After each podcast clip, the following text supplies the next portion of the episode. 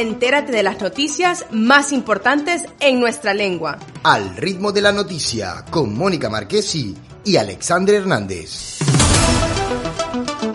A continuación, el boletín informativo de esta hora.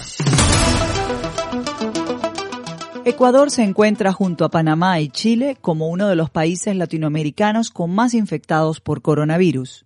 La gestión de la pandemia por causa del coronavirus se ha hecho compleja en Ecuador y especialmente en la ciudad de Guayaquil, donde el número de muertes presuntamente por este virus ha superado la capacidad de las autoridades para responder adecuadamente.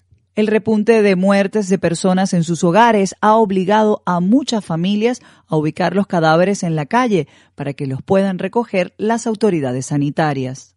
A continuación, hacemos contacto con Luis Tábara, delegado social de la Compañía de Jesús en Ecuador, quien nos informa desde la ciudad de Guayaquil. Hola Alexander.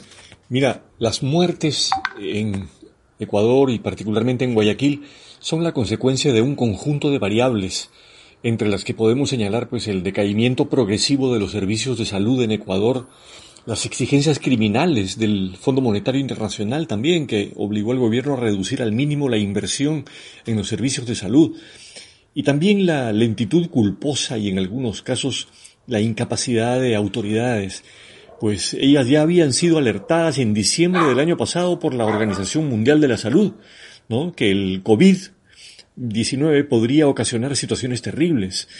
Y cómo negarlo, ha encontrado un caldo de cultivo también en el relajamiento de los principios y valores de un importante sector de la ciudadanía, ¿no? Ahora bien, hay que distinguir la situación de Guayaquil de la del resto del país, del Ecuador. En la mayoría de provincias del Ecuador la situación se encuentra bastante controlada. En esta ciudad, Guayaquil, el colapso de los servicios esenciales se ha producido al inicio de la pandemia. Y esto revela el grado de respuesta que estos servicios estaban en capacidad de producir ante una situación de emergencia.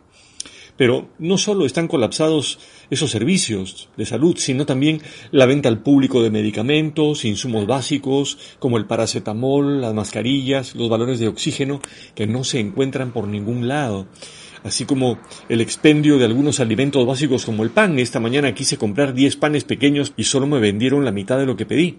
Entonces podemos preguntarnos si el colapso se ha producido al inicio de la emergencia, ¿cuál será el comportamiento de los servicios de salud cuando entremos en la fase de transmisión sostenida del virus?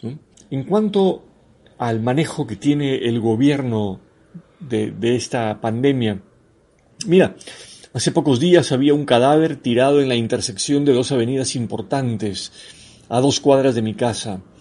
Ayer los vecinos de mi barrio subieron un video reclamando a las autoridades que recojan un cadáver que llevaba días reportado al teléfono de emergencia, el 911, y comenzaba a descomponerse en una casa. Esta importante unidad de coordinación de emergencias solo respondía que esperasen, que ya lo recogerían.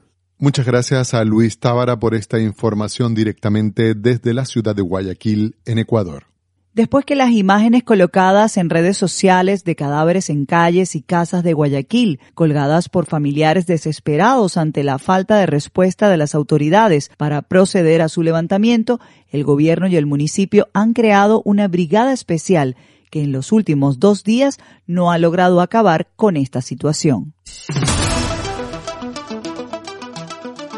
Y hasta aquí las informaciones de este boletín informativo. Un boletín informativo de Golfo Radio. Producción y narración, Mónica Marquesi y Alexander Hernández.